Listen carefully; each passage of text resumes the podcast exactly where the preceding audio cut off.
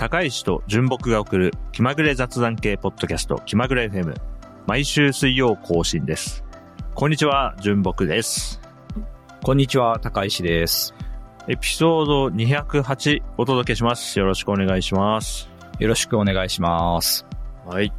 高石さん最近はどんな感じで過ごしますか？いやー、参りましたよ。まあ参った。お参 珍しいね。参ったの初じゃない？近況で参ったのまあ、珍しく前回の収録以降ですね、うんちょっと仕事が忙しく、うんえー、なんかもう、なんか仕事しかしてなかったみたいなね、感じでしたね。今回あれですよね、収録日もね、もしかしたらちょっとリスケするかもっていうのを知ってましたもんね、高石さんね。えー、そうなんです。あのー収録日が今日土曜日なんですけど、まあ、うんうんえー前日の金曜日、祝日に、えーちょっとね、仕事の予定が入ってまして、うんまあ、それの状況次第で、収録のスケジュールが変わる可能性があると。うん。ねまあ、そういう感じでしたね。なかなか我々ないんだけど、収録淡々と大体2週間に1回ね、やってるんで、まあ、この相談があるから、まあ結構本当に忙しいんだろうなと思ってね、見てました。あのーそうですね。あの、うん仕事を始めてから、うんまあ、割と、こう、トップ3ぐらいに入るぐらいには、久々にね、忙しかったですね。大丈夫ですか体調崩したりしないように気をつけてください。あの、忙しかったと言っても、うん。あの、徹夜とかしないといけない状況では、あの、そこまでは追い込まれていなかったので、うんうん。はい。まあ、あの、それなりにね、えーちょっとこう、気を張らないといけないような、あの、はいはいはい。作業だったりね、はいはい。えーそういうのがあった、あったもので、まあ、はい。精神的な疲れみたいなの方が大きいですね。ね、気緩むといきなり風邪ひいたりするからちょっと心配です。気をつけてください。あのね、今、ちょっとそれになりそうで怖いんですよ。ちょっと気をつけていきましょうね。もしかしたら今回じゃなくて次回がリスケになるかもしれないから、それやってると 気をつけていきましょうね、お互いね。ありがとうございます。はい、はいそういう感じでした。はい。じゃあ続いて僕の近況コーナーはですね、えー、第5回ジャパンポッドキャストアワーズの話をちょっとしようかなと。はい。まあ、我々もポッドキャスターの端くれですから。うんはい。まあ、ポッドキャスト、ジャパンポッドキャストアワーズはね、まあ、なんていうか、全く無関係でもないテーマかなとは思ってまして。そうですね。うん。とはいえ、気まぐれ FM としてはね、まあ、無関係と言って差し支えないくらいな まあね、何しろあれインディーズと思って、特に何を目指してるわけでもなく、ただただ楽しく雑談してる番組なんで、まあ、気まぐれ FM 的には、まあ、まあ、ほぼ無縁なんですけれども、はい。あの、僕がね、えー去年からちょっと運営のお手伝いをさせてもらっている子育てのラジオ、ティーチャーティーチャーという番組がありまして、はい。はい。こちらがですね、教養部門のノミネート5作品の5個のうちの1つに選ばれまして、えー、はい。なんで、まあ、そっち方面はね、今ね、すごい盛り上がってるんですよ。ノミネートされたぞって言って。はいはいはいはい。あ僕の人生にこんな日が来ると、まあ、思ってなかったんで、別の、気まぐれ編の別のところで、あ、ノミネートされるとこういう感じかっていうのをね、ちょっと、おめでとうございます。お裾分けしていただいてます。僕は特に何してるってわけじゃないんですけど、はい。嬉しいですね。いやー、すごいなはい。で、まあ、ノミネートされたから、こっから、なんか部門ごとの、なんか最優秀賞とか、多分、こう、ノミネートされた中から、まあ、さらにうんその中で、どれが何みたいなのが決まってくのかな、この後。ー。はいで、ね、なんかね、受賞式とかあるみたいなんで、まあ、最終結果出るまで僕もちょっとドキドキしながらね、過ごすことになりそうです。おー、楽しみですね。そうですね。っていう話を、気まぐれ FM の方で、気まぐれ FM はまあ、淡々とやっていきたいと思ってるんで、はい。うんまあ、こういうこともあるんだな、みたいな。親戚がなんか賞取ったみたいなぐらいの気持ちが、ちょっとしますね。はい。いいですね。はい。いや、いいですね。そういう季節で。まあ、今年もなんか決まるんだな。対象が決まって、また、ポッドキャストね、単純にポッドキャスト盛り上がって聞く人が増えたらいいなとは思ってるんで、はい。そうですね。はい。程よい距離感で付き合っていこうと思ってます。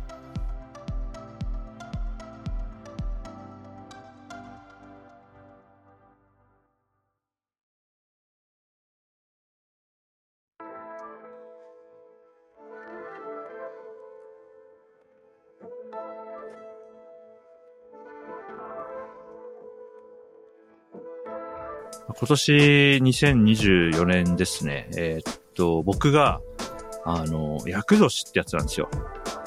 ああ、厄年、聞いたことはあります。聞いたことあります？僕も、はいこの間ね、あの、長野市の方にちょっと出かける日があって、今年ね。うん。で、あの、善光寺行ってきたんですよ。おおはいしたらね、あの、厄年一覧表みたいなのがさ、いろんなとこに貼ってあって、ほうほう。うん。そしたら、僕の生まれ年が、男の大役って書いてあって、あ、そうなんだと思って、あ全然そういうの、ああんまりこう気気にせずに暮らしてるので、なんか役年だっていうのは、なんか周りの確かに一個上の先輩とかが、うん。なんか言ってたなーのが、うっすら、あ、そういえば言ってたなーぐらいには視界に入ってるけど、あ、そっか、これみんな同じ年で役年になるのかっていう、なんか役年そのものの概念は分かってないから、うん。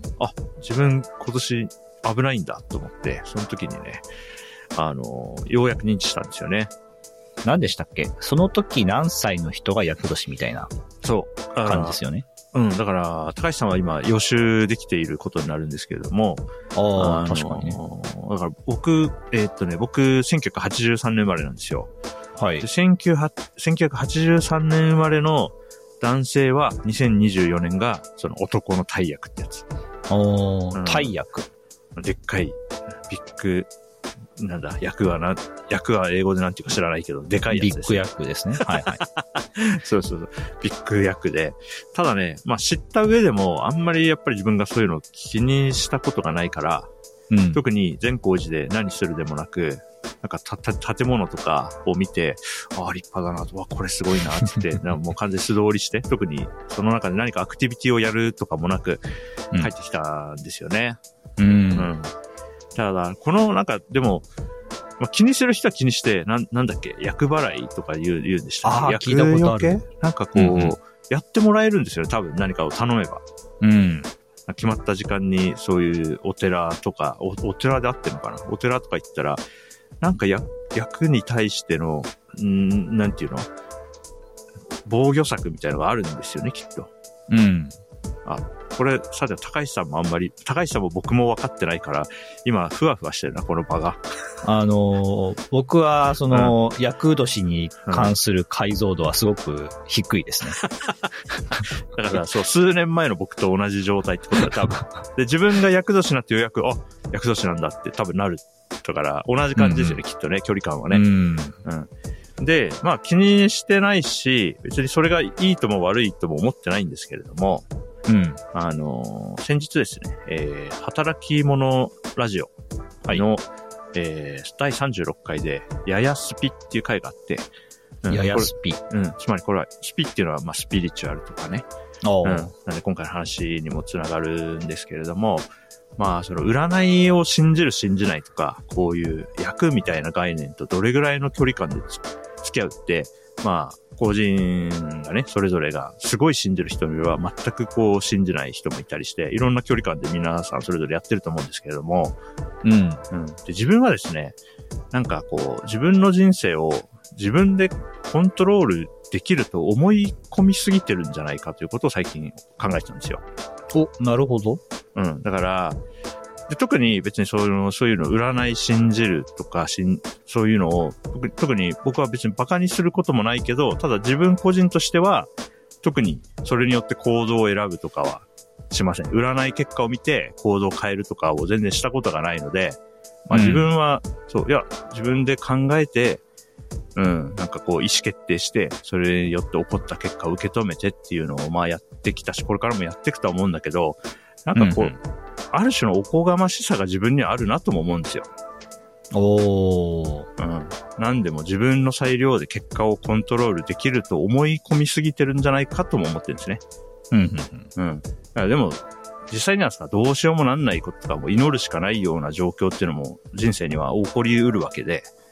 うんまあ、そうですよね。まあ自分が関与できない、その世の中の動きとか人の動きによってね、自分のに影響が来るっていうのは、まあまあよくあることですよね。うん。で、そういうのを、例えばその厄年っていうのも、なんかよくわかんないけど、あんま気にせずいいられてるのも、例えば僕が大きい病気をしたことがないとか、うん大きな事故に遭ったことがないとか、あの、大きな災害で被災したことがないとか、そういう、すごく幸運の上に今自分がそういうの気にせずに生きていられるんじゃないかなっていう気はしてるんですよね。うーん、なるほど。うん。うんもっとなんか自分の力ではどうしようもないようなことが人生の中で何回かそういうのを経験してたら、もうちょっとね、こういうい祈りとか、そういった運勢みたいなものをもうちょっと気にするようになってても全然おかしくないなと思っていて、うんう。ん。なんかあんまりこう、いや、なんか自分の身に起こることは自分の意思決定の結果でしょって思いすぎるのも、なんかこうバランス悪い気がするなっていうのは最近考えてました。うーん。面白いですね。うん。で、な、なんで自分はこういう考え、たまたま今そういうね、なんかこう、ハンドルをギュッと握ってる感覚があるのは、なんでだろうなと考えてみると、まあ、一つにはさっき言った、とにかくラッキーだからある、ある程度自分でもっと自分の人生をこうしたいと思ったら、自分で意思決定して、それをある、ある程度叶えてこれたっていう感覚があるから、まあそう思ってるんだと思うんですよね。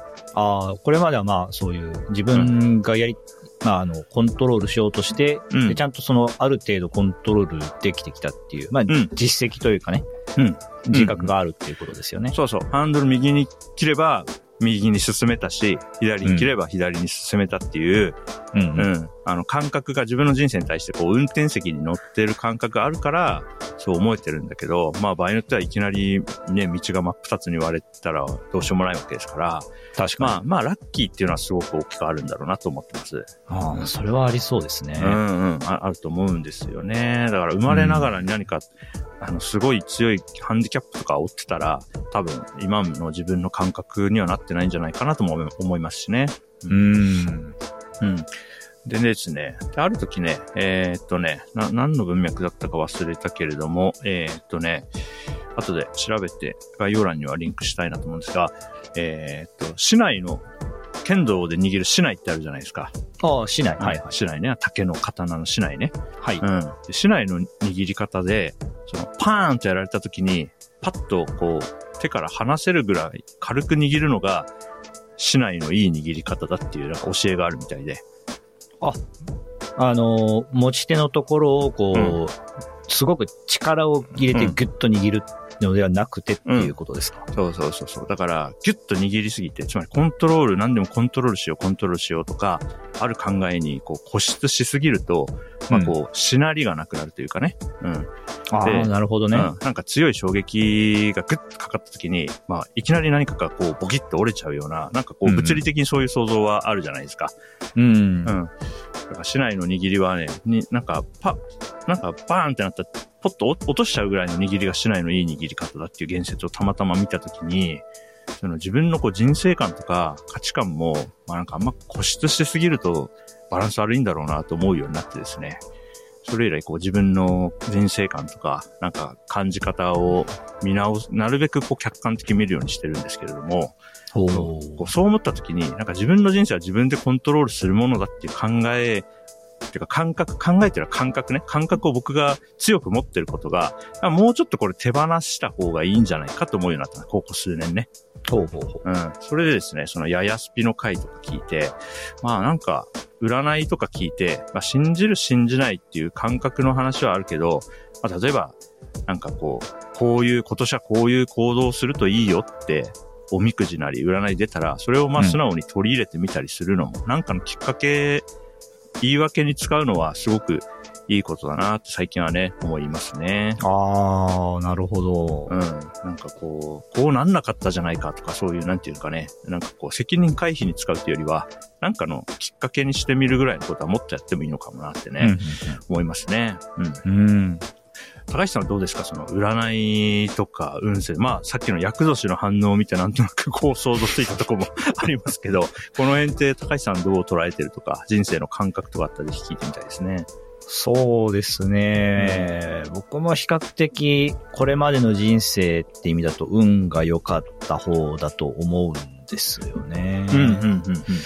で、まあ、おみくじとかも年に1回ぐらいは引くんですけど、年明けとか？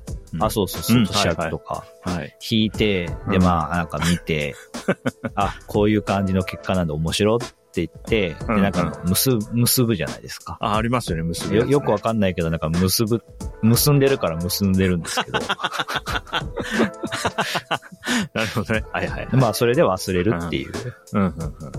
まあ、なんかだから、そうですね。その一時の娯楽みたいな、なんかそういう捉え方をしちゃってるかもしれないですね。その占い、その、おみくじとかはね。確かにね。まあガチャ、ガチャですよね。いいの出たとか、なんかキラキラ。中吉だったよ、ガハハみたいな。そうそう。なんかキラキラ光ってる、なんかレアっぽいの出たぐらいの感じですよね、きっとね。そうですね。うんそうそうそう。で、僕もね、そうだし、で、それが、どういう考えがいいとも悪いとも別に今回する気はないんだけど、うん自分が、その、そういうの信じる信じないの0から100の度合いがあったら、多分真ん中っていうよりは僕はど、その、ある方にすごい振ってるだろうなと思ったんで、うんあなんかもしかしたらバランス悪いかもなっていうのがね、最近考えてることですね。ううんん。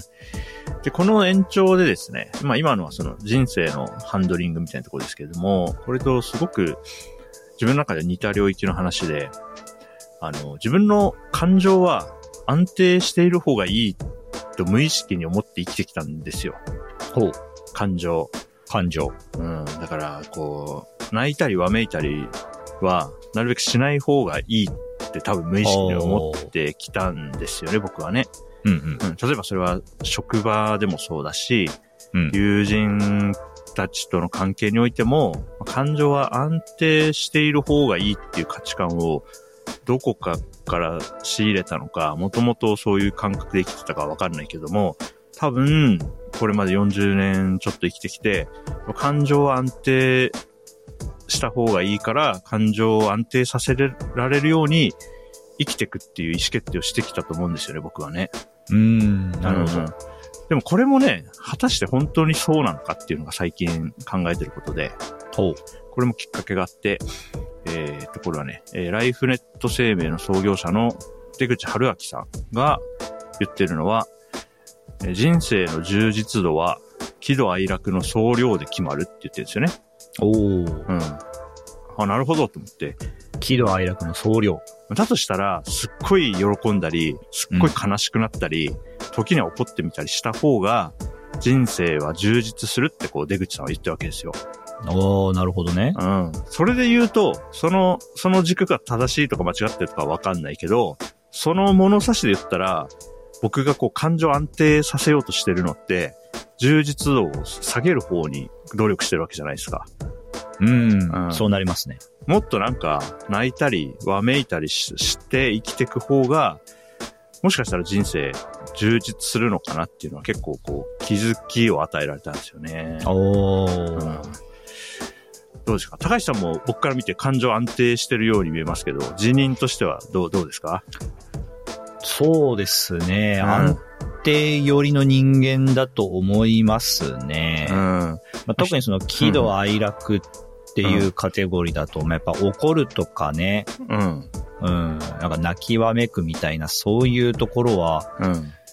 あんまり、まあ、ないですよね。笑うとかはありますよね。うん、うん、うん。うん。喜と楽はあるかな、そうそう。僕も結構そうなんだよね。喜と楽にちょっと振ってる感はありますね、うんうんパラメータを。そうね。で、僕もそうで。で、なんだったら、ドと愛はない方がいいぐらいまで思ってるところがあったと思う、僕はね。ああ。うん。でもね、その出口さんが言うのも、あ、なんか、なるほどなって、そういう考えで生きていくのも全然ありありだなと思うし、なんだったらね、うちの妻が結構ね、なんか、逆にあんまり安定させない方針を取ってるというか、あ、逆ってことですね。なんか、なんか、ちょっと思いっきり泣きたいなーみたいな時に、あえてこう思いっきり泣く時間を作ったりしてるんですよ、妻はね、生活の中で。ええうん、それが結構僕にとっては、こう、発見というか新鮮で、うんうん。うん。なんか、泣かずに済むなら泣かない方がいいのかなとか、悲しくならずに済むなら、その方がいいのかなと思ったけど、うんなんか今日は思いっきり悲しいに振りたいみたいなのがあるんですよ、妻はね。ええでも確かにそれやってね、生きてる人見るとね、あ、なんか、確かにこれは充実してるっていうことなのかもなと思う気持ちもあるんですよ。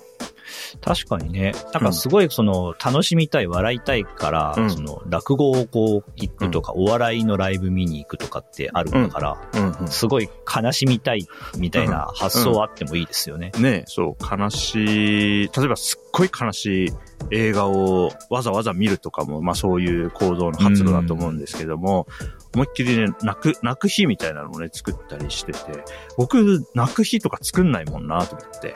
うん。ないなぁうん。だから、なんかこう、すごくこう、手前の先入観で、こういうのはない方がいいと思ってるけど、本当かっていうのをね、最近よく考えてるんですよね。うーん。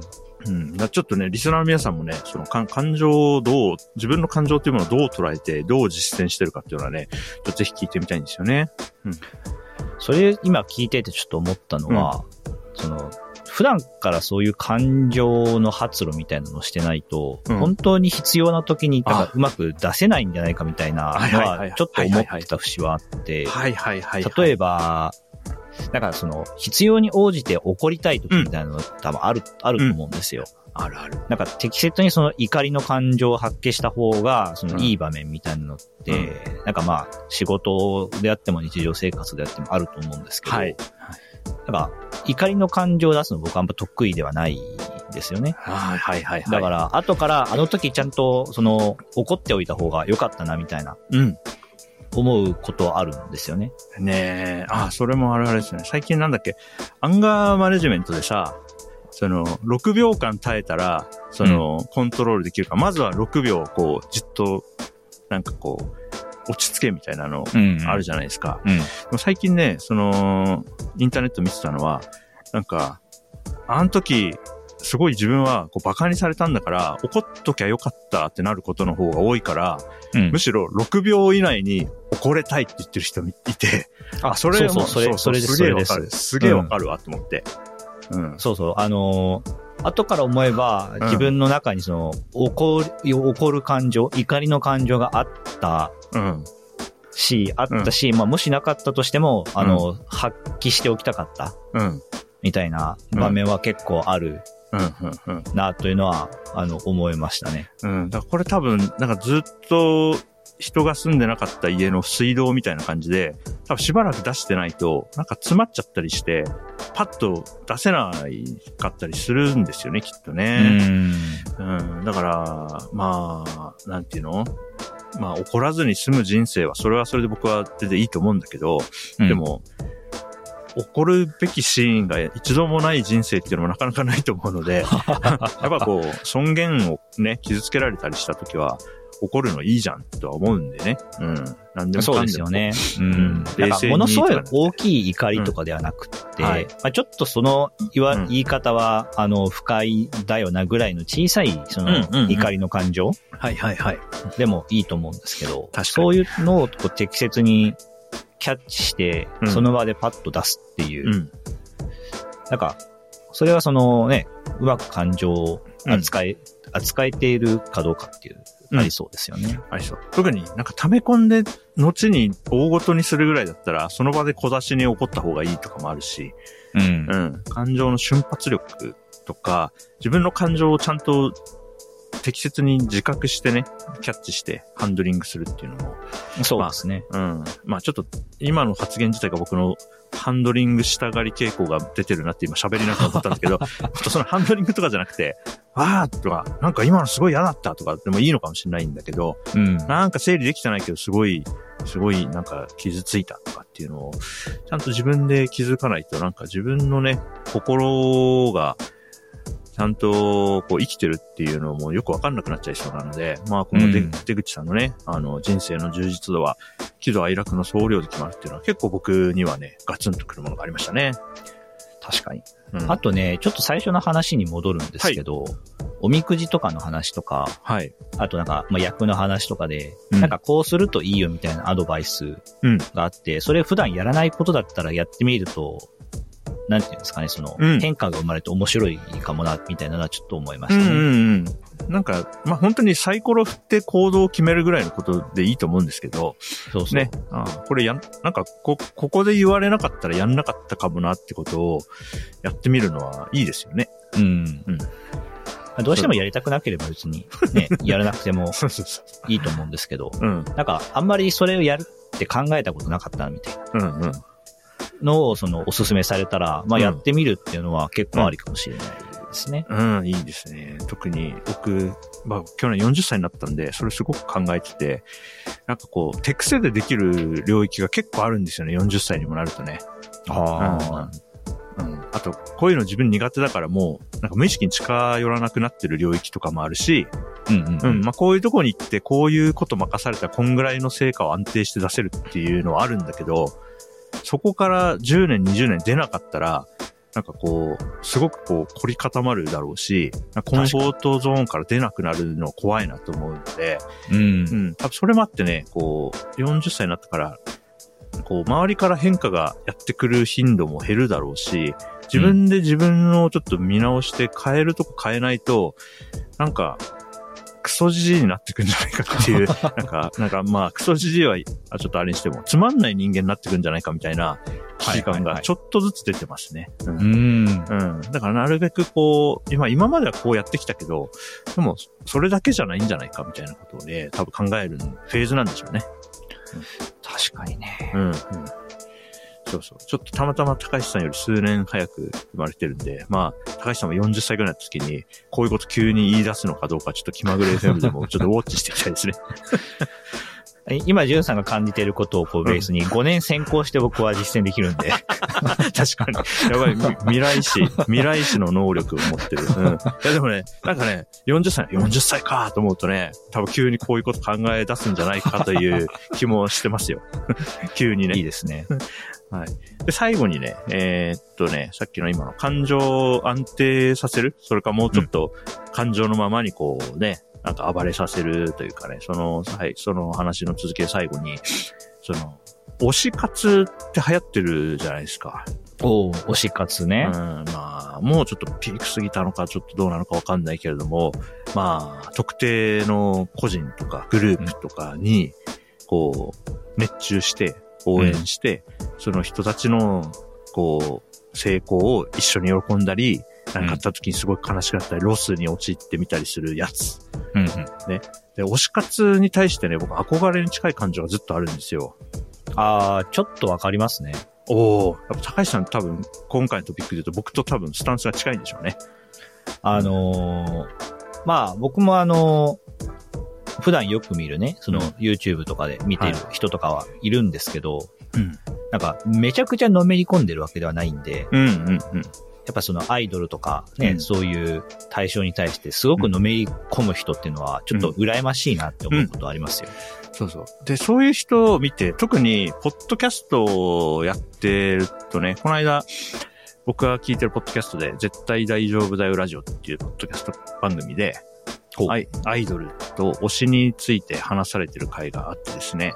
うん。うん。で、す強烈に推しの、まあ、すんごい本当に推してる推しの話をしているポッドキャストのエピソードって、うん大体すごくいいテンションで聞いて楽しいなって感じることが僕は多いので、うん自分ってこう、なんていうか、自分以外の別の対象についてここまで感情を預けたことは多分人生でないなっていうのを思っていて、うん。うん。だからあのテンションで気まぐれ FM で喋るとかって、今の自分にはでき、できないなと思って、そのできないことをやってる人を見ると、やっぱちょっと羨ましく感じたり、憧れ、なんかいいなと思ったりするんですよね。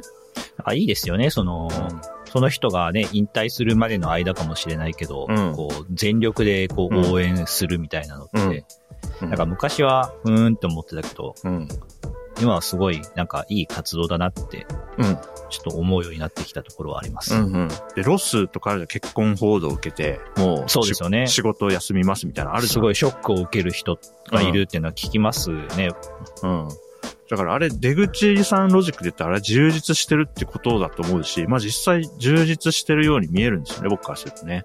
うん。うん、いいなと思って。でも僕は、まあ、さ、ここまで話したように、なんていうかこう自分の感情を自分以外のコントロールできない何かに預けて、その結果、感情が上に触れたり下に振ることを避けてきたから、うんうんうん。そういうことをせずにね、まあその結果こう安定して、生活にプラスな面もいっぱいあるんですよ。生活が安定してね。仕事でも安定してこう成果が出して、それを評価してもらったりもした時はあるので、まあそれは全然後悔もしてないんだけども、一方でこう自分の選ばなかったもう一つの人生みたいなものをそこに感じて、いやなんか、うん、感情の運用みたいなことが自分はなんかあんまりやれてないし下手だなって感じていてですね。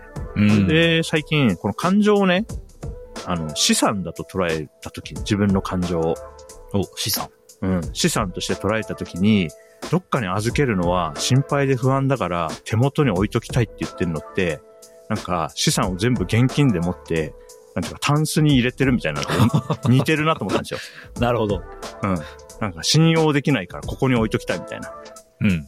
でも資産運用上手い人って、お金であればね、お金というか、その金銭的な資産運用であれば、その、まあ最近だとね、あの、ニーサ、ニーサがやる人増えてるみたいですけど、それなんですけど、適切に運用することで、結果的にそれを増やしたり、うん。まあ、時にはまあギャンブルだったら、まあ大勝ちしたり大負けしたりしながら、その、うん生活に必要な分以外は、なんかこう運用に回すことで、まあなんか増えたり減ったり喜んだり悲しんだりっていうのはあると思うんですけど、それで言うと僕が、なんか資産運用できてない、感情に関して資産運用全くできてない、頭の固い人みたいだなって思ったんですよね。おー、面白いですね、うん感情のポートフォリオを考えてみるといいですね。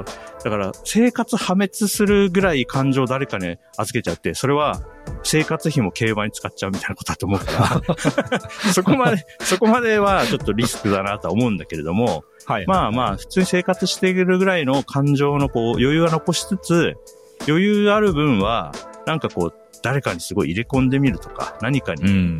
預けてみて、その人の成功とか失敗とかを一緒に喜んだり、なんかそしたら確かに充実度上がりそうだなと思ってですね。いや、それ、いいですね。うん。それをね、やったことないと思う。だからずっとタンス預金してるんだと思う、僕は感情を。うん。そう思ったらなんか他にもやりようありそうだなって思ってきたのが、ほんとつい最近なんですよ。なるほどね。うん。そうなんですよね。いいですね。うんで、直近で僕が、この自分の感情を資産だとしたときに、あの、投資の対象になるかもなと思ってるのが、はい。犬ですね。犬。犬飼ったら、すごくこう感情の振れ幅が日常の中で増えるんだろうなと思っていて。なるほど。うん。それがね、まあ、ちょっと今住んでる物件はペットを飼える物件じゃないんですけど、まあ今後僕は引っ越しをしていく予定なので、どっかのタイミングでね、あの、実績解除の一つとしても犬と一緒に暮らしてみたいっていうのがあるので、うんこれはすごく感情の投資行為になるんじゃないかなと思っていてね。もう、うん、喜んだり悲しんだり怒ってみたりが、あの日常の中に増えるんじゃないかなと思っていて、そ確かにの、そのね、そういう未来をちょっと過ごしてみたいなと思ってね、最近ワクワクしてるところですね。おー、いいですね。はい。っていう話でしたね。感情を、まあ、資産みたいな性質のものとして捉えて、投資してみたり、運用してみたりすると、まあ、人生、ちょっと別の過ごし方できるのかなってね、最近うんうん考えてたんで、その話を聞いてもらいました。いや、面白かった。うん。ちょっとね、皆さんの感情の運用どうなってるかとかもぜひぜひ聞いてみたいですね。うん、自分はもう生活ダメになるぐらいつぎ込んでるとかあったらそれも聞いてみたいし。うん。まあ、ほどほどにしてるとかあったらね、うん、聞いてみたいしね。うん。確かにね。まあ、バンドの追っかけにこう、人生かけてるみたいうなん人うんいると思う。そういう人はやっぱりね、感情をそっちに全投入みたいな、ねありそうですよね。うん。まあ、年に一回宝くじ買うぐらい、みたいな人もいると思うしね。うんうん。という感じでね、はい、最近考えてることをね、話してみました。はいい。やー、いい話だった。はい、ありがとうございます。じゃあ、締めていきますね。はい。はい。えーエピソード208に関するご意見、ご感想、質問、話してほしいテーマなどなど、ハッシュタグ、気まぐれ FM、 Discord、サーバー、お便りフォーム、どこからでも大歓迎お待ちしております。概要欄に載せてある弁当の URL から一通りアクセスできますので、よかったらチェックしてみてください。はい。今回のエピソードでは、感情の投資と運用について話してみました。お相手は、純木と、高石でした。はい。また次のエピソードでお会いしましょう。さよなら。さよなら。